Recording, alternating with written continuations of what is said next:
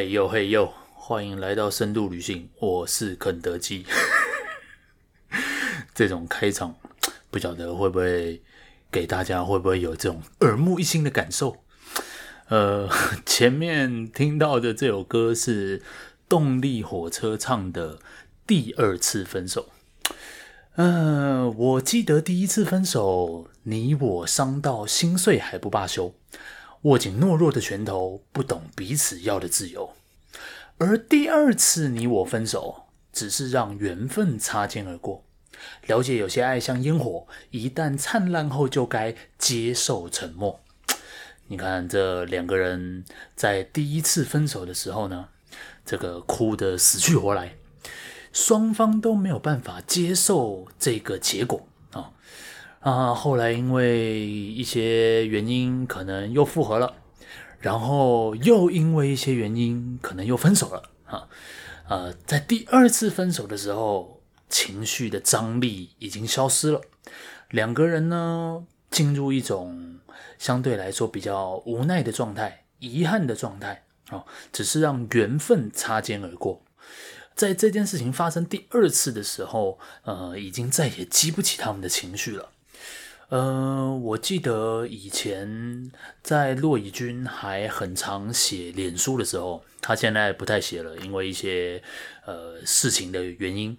那在他之前还会写的时候，他不是都会发表一些那种类似生活的小记吗？对不对？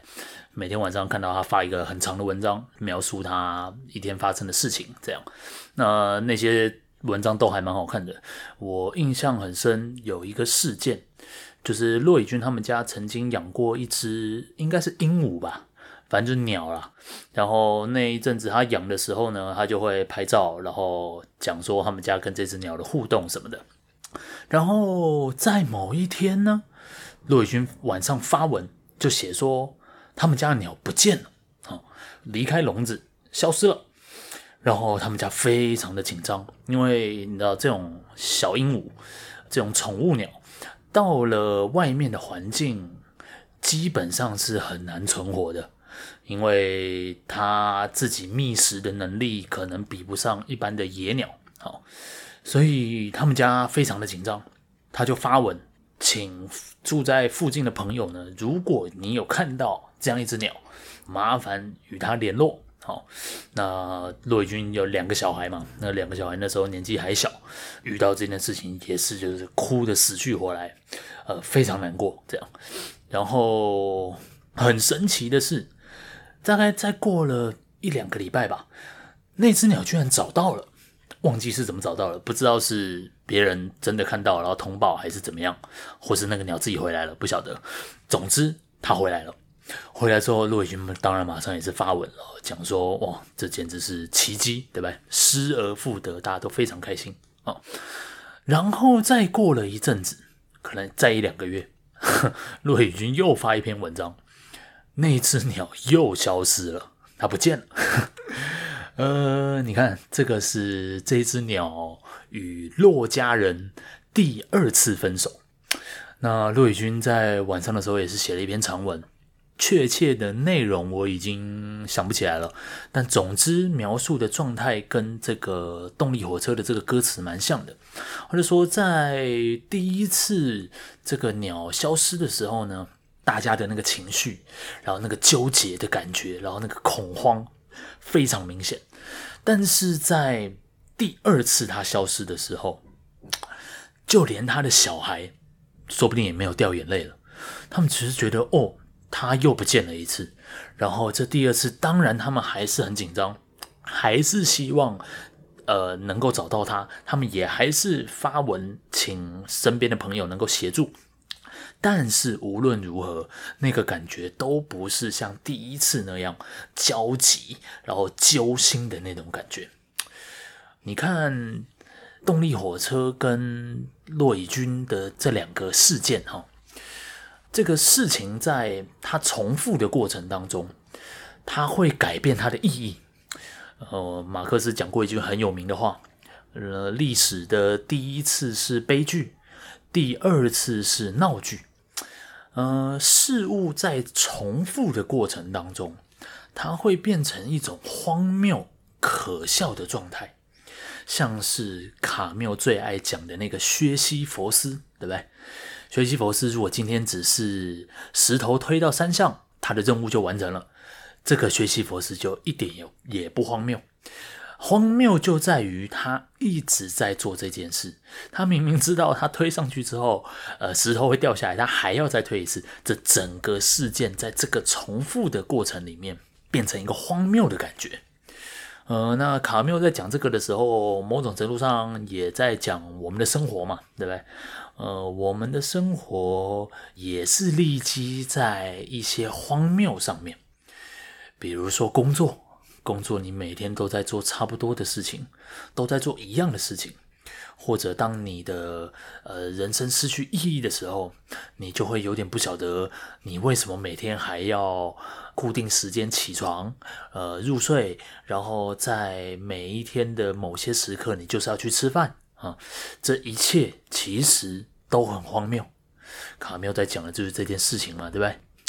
嗯、不晓得各位对于重复这件事情有什么看法？呃，我个人算是一个可以说是有某种重复恐慌症、重复恐惧症，就是我很害怕各种重复的东西。像我之前不是说我都会在网络上面搜寻什么东西好吃吗？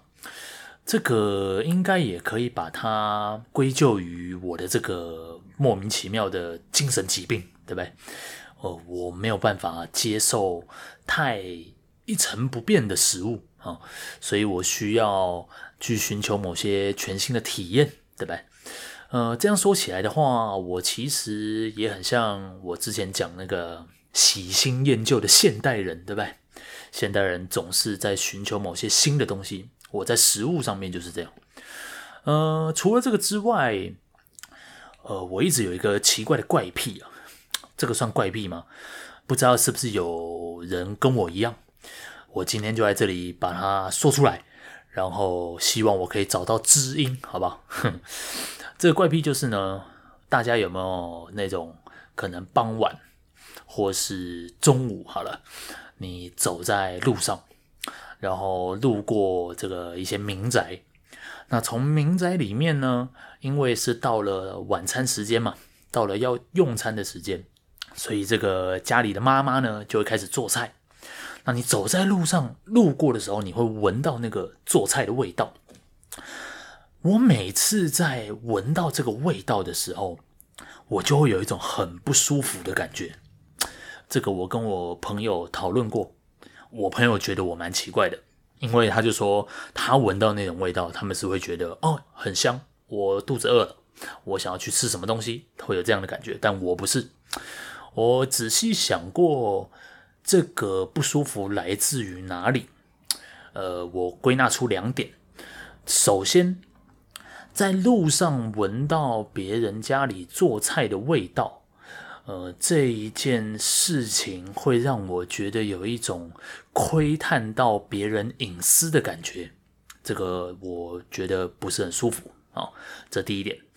第二点就是，就像我刚刚讲的，我每一次一闻到这个味道，我就会有一种对于这个日常，对于这个总是在反复的日常，觉得有一种悲哀，觉得。怎么这个世界大家都一样，又是在这个时间要做这样的事情，然后那个味道可能甚至也是你在家里闻过的，比如说妈妈煎了一条鱼，跟路边的那个人家煎的那条鱼，那个味道闻起来是差不多的，这一切都在重复，非常悲哀。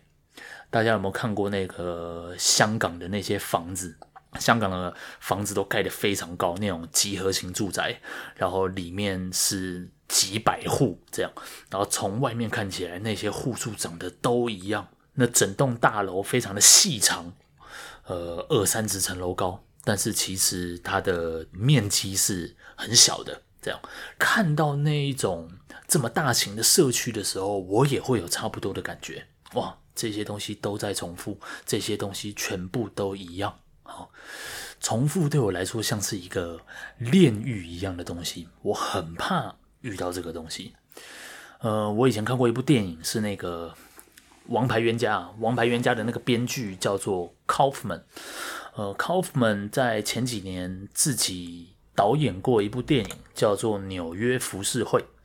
呃，《纽约浮世绘》他在开头的时候设计了一个非常有趣的场景，就是这个男主角呢，他是一个电影导演，然后他有一个妻子，然后有一个女儿。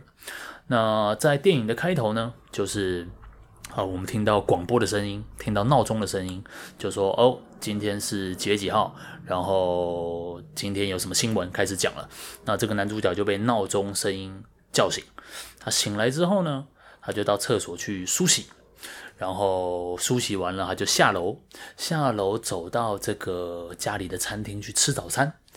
这个他的妻子正在准备早餐。他的女儿也坐在餐桌上，他们开始聊着一些这种不着边际的话题，比如说这个男主角就说他没睡好，那他觉得他身体的哪一个部位可能出了一点问题哦？那他太太可能给予他一些简单的回应，他们就坐在这个桌上，把报纸翻开来，呃，看一下目前的新闻是什么。那这个电影做了一个很有趣的设计。从他一开始闹钟响的时候，然后你可以从这个广播的声音里面听到，假设他说今天是一月一号，好，然后他去上厕所嘛，上厕所下楼之后，他看到时钟，啊，时钟上面可能写的是一月三号，然后。他开始跟他的太太在聊事情，然后旁边的电视在播着新闻。这个新闻里面可能说今天是三月一号，然后他坐在餐桌前打开报纸的时候，报纸上面可能写今天是五月一号。哦，你看这个这么日常 routine 的这些作息，时间就在这些这么重复的事情当中消失了。不知不觉就消失了。你起床的时候是一个时间，然后下一秒你跟人家聊天的时候，你发现哦，居然已经过了二十年了。这些琐碎的事情、琐碎的日常，呃，让你失去了你对于时间的感知。大家还记得这个一一里面的金燕玲吧？嘿，这时候有人就要骂我，你又讲一一。你总是重复的在讲一一，对不对？我跟你讲，我就会一直这样讲下去，直到这个世界每一个人都看到一一为止，好不好？这个一一里面，这个有一天吴念真回家的时候，看到金燕玲在哭，然后她哭的原因是她要跟那个昏迷的婆婆说话，但是金燕玲在诉说的过程当中发现。她的生活在几句话之间就完结了。她说：“呃，我跟妈妈说，我早上做什么，中午做什么，晚上做什么，我几分钟就讲完了。呃，为什么会这样呢？因为金燕玲其实都在过差不多的生活，他都在过一种重复的生活。那些琐碎让他觉得其实没什么好讲的，在这些无意义当中，时间就流逝了。他的生活就是这么一点点。”就是这么少，几分钟就讲完的生活，对不对？呃，重复的这些琐碎，让人老得很快，一瞬间他就变老了。哎，不就有一句这样的话，说人是一瞬间变老的吗？对不对？呃，杨洋他也说过这样的话嘛。杨洋说，在他看到这个还没有名字的小表弟，他觉得他也老了。哎，杨洋这么小的年纪就有一种老的感觉，这是怎么回事呢？呃，因为杨洋经历了一些事情，那他看到这个刚出生的小表弟，他想到这个小表弟在长大的过程当中也会经历差不多的事情，所以杨洋觉得他老了，他看到了这个生活的重复，对吧？嗯、呃。人其实基本上大概都是在重复当中发现自己变老了，对吧？呃，你要做一件以前很拿手的事情，结果你发现你没有办法像以前一样做得那么好，你就知道哦，你的身体正在退化啊。我以前那个高一的时候，我人生最值得拿来说嘴的一件事，就是我高一曾经跑过一百公尺的全校冠军。呵呵呵呃，我从小跑步就蛮快的，啊高一的时候大概是我人生的巅峰。那时候测那个一百公尺的时候，我跑出十一秒的成绩，哇，那个简直是轰动啊！然后。那一年的这个一百公尺比赛呢，我就拿了冠军啊。然后在第二年的时候，我高二的时候，一样也要要测这个一百公尺嘛。我发现，哎，我没办法跑到十一秒。哇，你看，短短的一年，当然也是因为我其实根本没有在训练了。短短的一年，我的速度变慢了。所以在第二年的时候的这个一百公尺大赛呢，我就索性不参赛。让自己的这个生涯维持在一个最杰出的、最美好的状态。在这个重复当中，我就发现我的身体正在退化，对不对？呃，不过我刚刚前面讲的这些都是一种呃时间上的重复，历史性的重复，就是第一次、第二次、第三次。这些东西一直在时间当中重复着，但是这个重重复这件事情，重复这个地域，不只是一种历史性的重复，它还有一种共识性的重复，对不对？像我上次不是讲到这个透明社会吗？我说我们现在上 IG 看这些在知名景点打卡的网美们啊，那些知名景点看起来都一样，那些网美呢，看起来也都一样。他们都是重复的东西，摆在一起，一字排开，你根本看不出来谁是谁。这个现在整形风气最盛的韩国，韩国生产了一大堆的少女团体、少男团体，对吧？像我个人是一个不迷韩团的人，呃，韩国人对我来说，某种程度上真的都一样。好，哎，但是我一这么说，这个韩团的支持者马上就要来编我了。你说什么？他们才没有都一样，那是你认不出来。对于喜欢韩团的人来说，他就有能力去辨别出来这每一个人当中的差异是什么啊？呃，也就是说，重复这件事情呢，它不只是决定了我们的喜好。像我刚刚前面讲的那样，事情在重复当中，它可能变得越来越荒谬，越来越悲哀，然后让我们越来越无感。不只是这样，我们的喜好也反过来决定了重复这件事情。当今天一个喜欢韩团的人，他就能够看出来每一个偶像明星他们之间的差异。对于我这个不喜欢韩团的人来说，我就觉得这些东西看起来都一样。呃，我的好恶决定了这些人的重复。呃，像是在。音乐人与乐风之间的永恒斗争，呃，在这个议题上面，我们也可以看到差不多的状况嘛，对不对？呃，我们面对一些我们比较没那么喜欢的音乐，我们就会把它丢到某些标签里面啊，这个哪有很好听？这个就流行歌啊，呃，这个就是 City Pop 啊，这个就是那种很吵的朋克啊，啊。都会用这种标签来把那些我们不喜欢的东西归纳进去啊，或者是也有一些人就会说，诶，某某乐团是不是朋克乐团？然后呃，一些朋克的始终支持者就会说啊，这个他们已经不朋克了，他们的音乐呢已经主流化了啊，流行化了，嘿。就要把它放到另外一个标签里面，因为庞克这个标签对他来说是具有一个崇高的意义，对不对？呃，我想到那个托尔斯泰不是有一句很有名的话吗？呃，幸福的家庭都彼此相似，不幸的家庭呢，则各有各的不幸。对于托尔斯泰来说，那些幸福的故事看起来都一样。他们都生活无虞，感情融洽，每一个人都非常快乐。幸福的家庭总是长这样。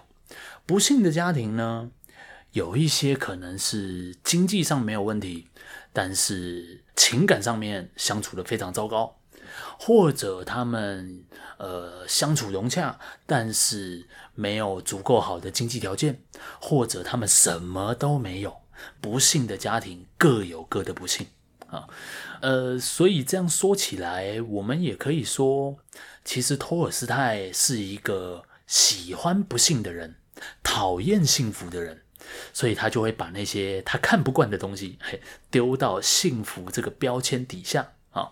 呃，不幸的家庭呢，托尔斯泰就可以看出他们各自不同的差异。也就是说，差异这件事情，某种程度上来自于我们的喜欢。呃，像是每一个人总是都觉得自己跟别人有差异嘛，我们都很怕被丢到某种框架里面去，被丢到某种等同里面去。我想到那个《赌侠》里面，刘德华讲过一句话，刘德华跟龙九说：“诶，你不要误会哦。”我不是你想的那种人哦，我是这个高贵大方、清新脱俗的那一类人哈。刘德华不希望被丢到某一个框架里面去，就跟我们一样，我们也都害怕自己变成那一个重复的脸孔，对不对？呃，我记得我以前读过两句诗，我非常喜欢，那是王国维写的。王国维写说。偶开天眼去红尘，可怜身是眼中人。呃，在生活当中的某些片刻呢，我们会有一种开天眼的感觉，就是我们忽然认清了这个世界的某些真实存在的某些真相，对不对？我们能够看到这一个红尘俗世，它的本质到底是什么？好，偶开天眼去红尘。但是在我们开天眼的这个时刻，我们却发现我们自己就是这个红尘俗世当中的一份子，可怜身是眼中人啊！呃，我们每一个人都觉得自己跟别人有差，结果其实我们跟别人根本就是都是一样的啊！这一切就是这么悲哀，对吧？呃，不过讲了这么多关于重复的这个炼狱哈，重复的这个可怕之处，我们要反过来想一下的就是，重复这件事情真的存在吗？我记得我以前讲过关于尼采嘛，尼采不是在批评这些概念这个东西吗？他说，这世界上的树没有两棵是一样的，但是你用树这个概念呢，把它们等同起来。呃，所有的概念其实不过就是一个制造重复的机器。这个世界上其实没有东西是重复的。就算是在一个生产线上面不断的生产出来的商品，这些商品总也有它的先后次序，对不对？而且这些商品在被生产出来之后，可能有些被送到呃美国去，有些被送到英国去。每一个商品有它各自不同的命运，这些命运从来不是重复的，对吧？之所以有重复，那是因为我们在思想当中把它看成是重复的。我们的思想总是有某种倾向去寻找同一这样子的习惯，对不对？呃，德勒兹也做过差不多的批评啊。哈，真正在重复的东西，其实只有差异这件事情。就像我虽然说。没有办法一直吃一样的东西，但是其实就算是一样的便当，每一次吃都是不一样的，对不对？它可能放了久了一点，它可能刚出炉啊，呃，它可能排骨多炸了五秒钟，所以变得比较脆。每一次的便当都不一样，是我把它看成了一样的东西。呃，大家也都会说，没有两次相同的演奏，对不对？大家会去现场看表演，为的也不过就是这个嘛。在每一次的现场，这个声音的感觉都不一样。就算是这些东西录到了 CD 里面，放到了串流平台上面，你每一次听也都是在不同的情境里面，所以没有两件事情是完全一样的啊。呃，这个道理大家应该也都了解，对吧？呃，我也了解，但是这样一来呢，我就会碰到一个非常棘手的难题，就是我的这个左交立场。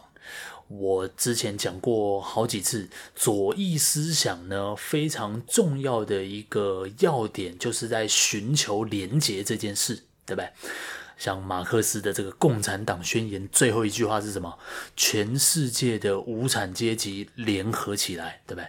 他要寻求某种联合，他不要人跟人中间是一种分裂的，然后人是处于一种孤立的状态。左翼思想不倾向用这种方式来看待问题，他们总是在寻求某种共同性，对吧？所以这样说起来。我其实就怀抱着一种精神分裂嘛，对不对？呃，我这么害怕重复，我这么希望寻求差异，但是我又如此的渴求这种共同的东西，哎，哪有这种全都要的？你只能选一个，要么选共同，要么选差异，哎，不可能全部都拿嘛，对不对？哦，我就挣扎在这一个两个极端当中。但是，其实我们再想一下，呃，基本上所有的政治，基本上所有的政党，好像也都处在这样子的状态里面。比如说，今天有一个政党是属于这种理念型的政党，他们的理念是非常纯粹的啊、哦。那这种纯粹的理念呢，总是很难博取到呃社会大众的共感。对不对？那他就必须在这一个差异跟重复的这一个光谱里面去寻找他自己的位置。他是要强调自己跟别人有差，还是寻求跟社会大众的重复呢？啊，这个是所有的政治、所有的抵抗运动都在面对的难题吗？看是你要往这个相同多走一点，还是往这个差异多走一点？每一刻他都必须做出这样一个决断啊。呃，说到这个一点点这件事哈，我以前在读阿多诺的时候呢，我看到他说过一句话，他就说：如果你今天去念各种不同的哲学，你去念康德，你去念黑格尔，你甚至去念尼采。你会发现呢，其实他们大部分说的话彼此之间是没有矛盾的，大部分说的话你大概都是可以同意的，就是在一些很微小的部分决定了他们彼此之间的差异是什么。那阿多诺就说，所有的哲学呢，其实都是在这种钻牛角尖当中去看到。每一个思想家他不一样在哪里啊？那个语句上面的一点点差异，其实就是整个不同的意识形态，整套不一样的思想，那里面存在着全世界。呃，我曾经看过一个故事，是班雅明说的。班雅明说，他有一个朋友跟他说过一段话。就说有一个这个犹太教的拉比呢，呃，拉比就是大概像犹太教里面的牧师这样子的角色啊，呃，说过一个故事，他就说，在这个弥赛亚降临的那个时刻，弥赛亚就是救世主啊，在这个救世主来到人世的那一刻，这个人世呢。它要变成天堂的样子，其实它并不是要把所有的东西全部都颠覆掉，把所有的东西全部都破坏，变成一个新的东西。天堂并不是长那样，在天堂里面呢，人世间的事物基本上长得是一样的。呃，你桌上的这个杯子，天空的那朵云，路上的那棵树。他们并没有多大差别，他们只会被改变一点点。但是这个改变一点点，到底是多少的一点点？这个不是人类的智慧可以衡量的，所以人类才需要弥赛亚，才需要救世主。这个犹太教的这个拉比说了这样一个观点啊，哦，我看到这句话的时候，我觉得非常感动。人间或是天堂。差异并不在于事物的形体，呃，事物的样子有什么转变，它真正的差别可能是在于它的意义啊。你从哪一个角度去看它？啊，这个佛家不是也有一句话叫这个什么“一念天堂，一念地狱”，对不对？大概也是差不多的意思吧。呃，你看到一件事情，你如果把它想象成是某个样子，哦，其实你身在天堂；你如果把它想成是另外一个样子，你就身在地狱。天堂或是地狱，只在那个一念之间，就只差这么一点点啊。呃，今天一个事物跟其他的事物到底是相同，到底是差异，可能也就只差这一点点。卓别林不是讲过一句很有名的话吗？这个人生啊，近看是悲剧，远看是喜剧。哈，哎，马克思他说，第一次是悲剧，第二次是喜剧。这个很有趣，我们可以把这两个人讲的这个话比较一下。马克思在强调的其实是一种时间上的观念。在第一次跟第二次的时候，这个事物产生了变化。卓别林讲的是一种空间上的观念，你近看的时候是悲剧，远看的时候是喜剧。嗯，所以就是说，时间跟空间的延长会让事物变成某种荒谬的、可笑的状态，对不对？呃，像是你看卓别林的电影里面，他在一个大工厂里面在那边锁螺丝，他用的是一个比较远的镜头。你发现卓别林在那里面重复着一些可笑的行为，镜头一拉远，事情就变得很好笑啊；时间一延长，事物就变得很好笑，对不对？呃，多一点点时间跟多一点点空间。都会让这一个生活变成某种喜剧、某种闹剧的状态。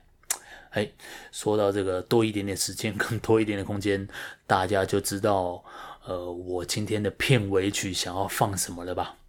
就是我们好久不见的这个周华健大哥。我之前呢开过一个关于周华健的玩笑，我说周华健应该有某种。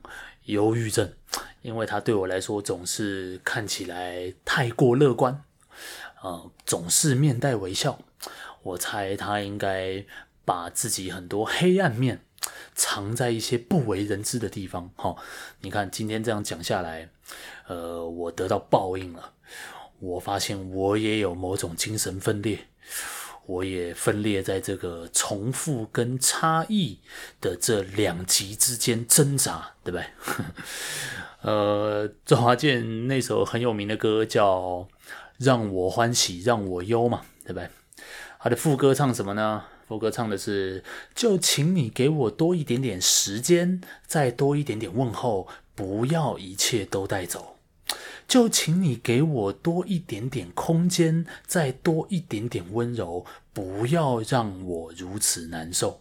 哦，周华健在这首歌里面也提到了时间跟空间，他希望对方能够都再多给他一点，只要多给一点时间，这些东西就不会全部都拿走；只要多一点点空间，他就不会这么难受。但是你看，这个以我们刚刚讲这个马克思还有卓别林的说法，哦，我们想象一个场景，就是马克思跟卓别林坐在舞台下面听周华健唱这首歌，哈，唱完的时候呢，马克思跟卓别林站起来，没有鼓掌，直接对着周华健破口大骂，你完全搞错了。呃，给你再多的时间，给你再多的空间，你都不会得到你想要的东西啊！你充其量只是从一个悲剧的男主角变成一个闹剧的男主角，你的人生只是变得更加荒谬。得到再多的时间跟空间都一样，对不对？呃，这大概就是这样了。呃，关于重复跟差异的这件事情，呃，我所具有的这个精神分裂，不晓得是不是也有其他人跟我有一样的想法。如果你跟我一样，那这个我们在这里就找到共鸣了。我跟你同样都是重复的东西，好，我们都不是那个孤单的，孤单的跟这个世界有差异的东西。这样我也会觉得蛮好的，好吧？那我今天的节目就录到这边，我们接下来就来听一下周华健的这首《让我欢喜让我忧》哦。你看他一下欢喜一下忧，这显然就是某种精神分裂嘛。我们祝周华健大哥身体健康。好了。我是肯德基，我们下次见。